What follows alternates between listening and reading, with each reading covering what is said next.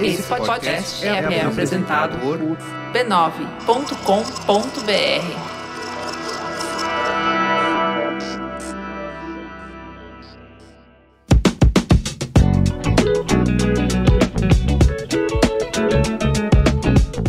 sou Carlos Merigo, esse aqui é mais um Braincast Zip. Estou aqui diretamente da Neoquímica Arena, aqui em São Paulo, estádio do Corinthians, onde eu conversei com Danilo Fratangelo, que é gerente de branding, produto e inovação aqui no Corinthians, onde ele apresentou aqui o novo Fiel Torcedor, né, que é o programa de sócios do clube, e eu conversei com o Danilo um pouquinho sobre como é essa estratégia de inovação dentro de um clube de futebol, né, como que você é, se mantém competitivo num mercado de futebol cada vez mais internacional, cada vez mais global, competindo aí com grandes times europeus, por exemplo. Então ele vai contar um pouquinho disso pra gente, como que se atrai o torcedor por estádio, né, principalmente num pós-pandemia, com serviços de streaming aí de pay-per-view cada vez mais baratos. Então escuta aí que foi um papo muito legal. Bom, Danilo, você, estou aqui com o Danilo Fratangelo, que é gerente de branding, produto e inovação no Corinthians. Estamos nesse momento aqui de frente programado da Neoquímica Arena né? Um privilégio sempre estar aqui. Queria, Danilo, que você começasse explicando essa mudança aí do Fiel Torcedor, que é o programa de sócios do Corinthians, o que, que ele tem de diferente, né, do, do anterior e quais são as expectativas para o futuro. Carlos, boa noite, uma noite especialíssima, muita emoção aqui pra gente, né? Um trabalho de dois anos, mais de 40 profissionais, todos os departamentos, e para apresentar uma completa reinvenção da maneira que o Corinthians se relaciona com os diversos perfis de torcedor. Então nós tínhamos um programa que foi muito importante, cumpriu seu papel, que é o fiel torcedor. Ele foi referência, inclusive, nesse segmento. A gente escuta isso de colegas de outros times, né? É, mas agora é, nós temos uma outra realidade, né? 2023, um outro mundo. Então, a gente foi atrás do que tem de mais moderno aí, para poder proporcionar ao torcedor né, o relacionamento que, que faz jus, que tem a ver com o perfil dele. Cada torcedor, não existe a figura do torcedor, né? Você tem diversos perfis de torcedores. Então, essa reinvenção ela vai ficar cada vez mais evidente no decorrer do do tempo. Isso que a gente está lançando agora é a base, né? A gente chama de base, é, para que o clube possa cada vez mais incrementar esse relacionamento. E o grande diferencial está né, nesse reconhecimento, né? Que é uma coisa que é bastante óbvia, né? Mas na, na, prática, você poder entregar isso, você ter essa, essa teoria na prática, ela é bem complexa. A gente levou bastante tempo para conseguir né, chegar nesse resultado e a gente está muito contente. E tem essa questão do torcedor que eu vi que vocês na apresentação ali, que é até uma coisa que eu nem tinha pensado nisso antes, mas é isso, né? Não, quem quer ser fiel, um torcedor fiel, não necessariamente vai ao estádio, pode ir ao estádio. Está em outros estados, está em outros países. E essa é uma oportunidade de fazer com que esse torcedor de outros lugares possa também se sentir parte do programa. Tem um caso emblemático em relação a isso, que a gente conversou na, nesse ciclo de pesquisas que a gente fez, que a gente comentou aqui no evento, de uma moça, não me recordo a cidade dela, mas é do Nordeste do Brasil, e ela tem dois irmãos, são três filhos, né? E desde pequeno o pai levava os meninos no estádio quando o Corinthians ia jogar, na cidade deles. Não levava ela, porque pro pai, a opinião dele é que o futebol era uma coisa para homens. Quando ela fez 18 anos, ela veio para São Paulo, comprou o ingresso e veio ver o Corinthians. E desde então ela é fiel torcedora, mas ela mora lá. Então ela nunca usufrui de qualquer benefício porque ela não vem aqui com frequência. E aí a gente perguntou, mas por quê? Não, porque é a minha maneira de participar, de ajudar o Corinthians. Então as pessoas querem participar. Nosso trabalho, né, com marketing inovação é entender como a gente pode fazer, o que a gente pode propor para que as pessoas façam parte. Isso é muito bonito, isso é emocionante, na verdade, né, se for pensar. Com certeza.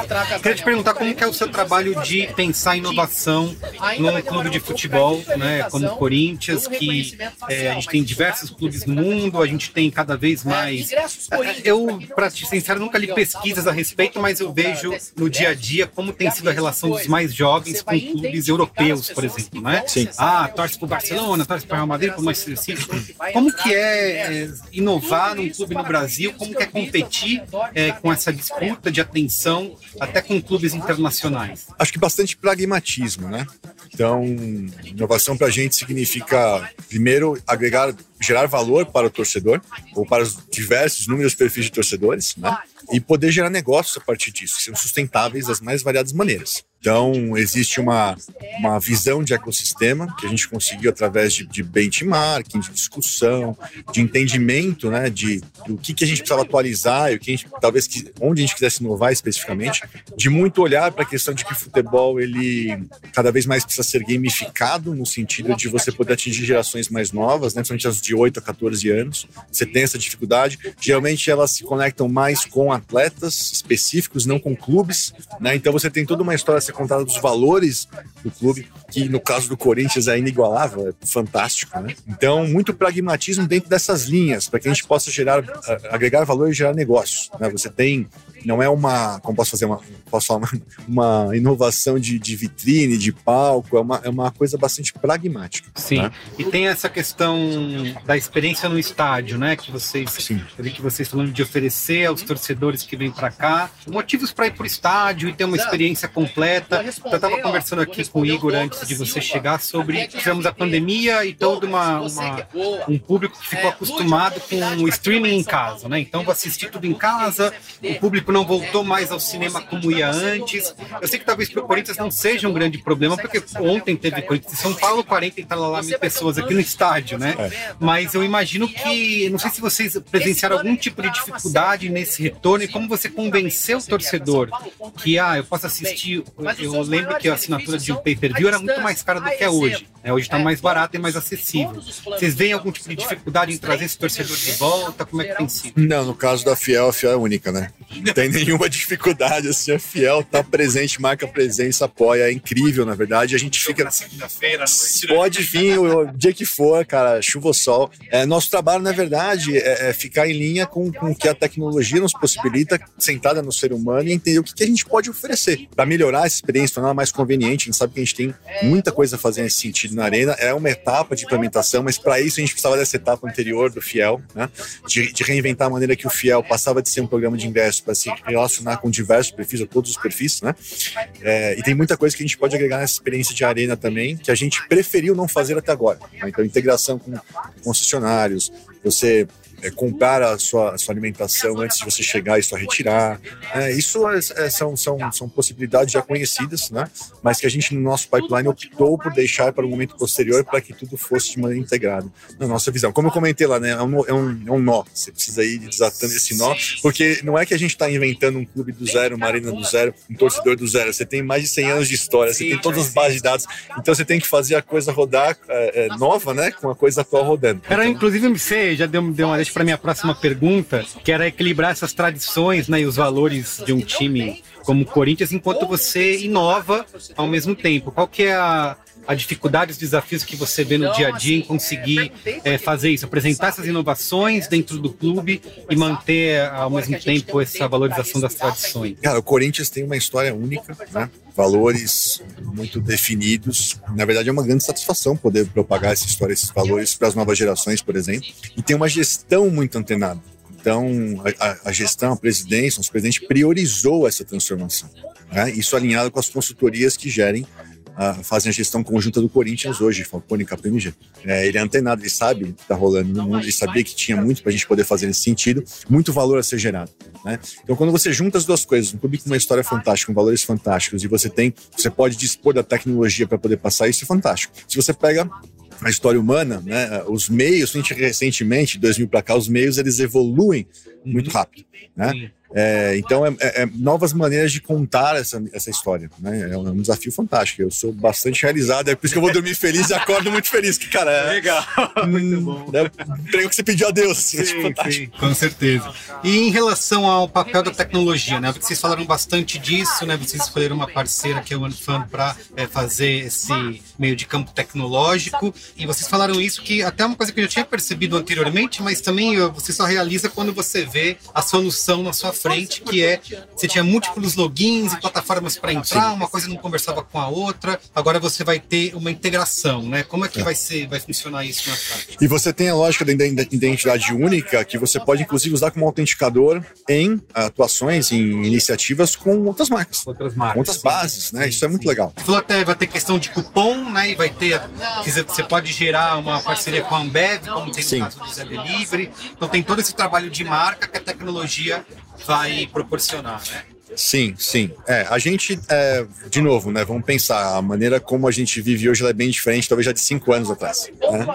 E o clube é centenário. Então a ideia, nossa lógica é como é que o Corinthians pode fazer parte da sua vida, né? Ele pode estar com você de diversas maneiras. Como que a gente pode construir isso? Então, a integração tecnológica hoje é a base, né? É, e parece simples, né, cara? Não é tão simples, como eu te falei. É bem complexo. Muitas bases de dados. profissionais, bases, comportamentos. É, por exemplo, a gente paralisou agora, vendo novos planos para fazer a migração. Isso da parte da origem, da parte de TI. E, e, muita discussão também, cara, em relação à mentalidade, filosofia. Porque aí alguém fala assim, ah, mas existem APIs, você integra. Sim, claro, a parte tecnológica. Mas a parte filosófica. Quando você define que um projeto ele não ele tem que sair para outro entrar, como é que você verticaliza, traz para dentro, combina coisas de um legado gigantesco? Sim, né? sim. Então, bastante desafiador nesse sentido, mas eu tô muito orgulhoso do pessoal, cara. A gente tava até comentando, né? O próprio Coraza comentou, poxa, quando a gente escuta a gente falar das coisas, É, dá um orgulho fantástico. É, cara, porque assim, foi uma. Foi, eu falo, pessoal, vocês vão lembrar disso do resto da vida. Porque foi o momento em que a gente conseguiu ajudar, né? Esse clube a se transformar. Sim. Então, pra gente finalizar, queria te perguntar sobre esse legado, né? Você acha que esse trabalho que está sendo feito, ele tem potencial para continuar aqui no Corinthians, no clube, independente de gestões, porque é uma coisa que nunca tinha sido feito antes, né? Tem um ineditismo aí. É, na verdade, é, cravo isso. Ele foi, foi feito dessa forma, por isso que ele demorou muito. Ele foi, foi feito o que deveria ser feito. É uma questão que nosso presidente fala muito: fazer o que tem que ser feito da forma que tem que ser feito. Né? E a forma que tem que ser feito nem sempre é a mais veloz, Sim, mas é que te dá mais frutos. Então ela foi feita para o Corinthians. É um, um- acho o maior legado, cara, dessa gestão, para gestões irem melhorando cada vez mais. E lembrando aquilo que a gente falou aqui: não é que agora a gente apertou um botão e solucionou todas as questões, não. Mas a gente colocou as bases. E a partir daqui, novas soluções, novas possibilidades, você tem uma, uma rapidez maior, né? Porque a gente fez o que tinha que fazer. Se a gente não fizesse isso dessa forma, você teria uma, uma lentidão e toda essa fragmentação que a gente viu aqui, que prejudica tanto o torcedor, a experiência do torcedor, e consequentemente deixa eh, muitas ah, ah, possibilidades comerciais na mesa. Claro. E você não consegue tangibilizar isso. Muito bem. Danilo, obrigado. Muito bom conversar com você. Um prazer. Valeu, até mais. Satisfação. Obrigado.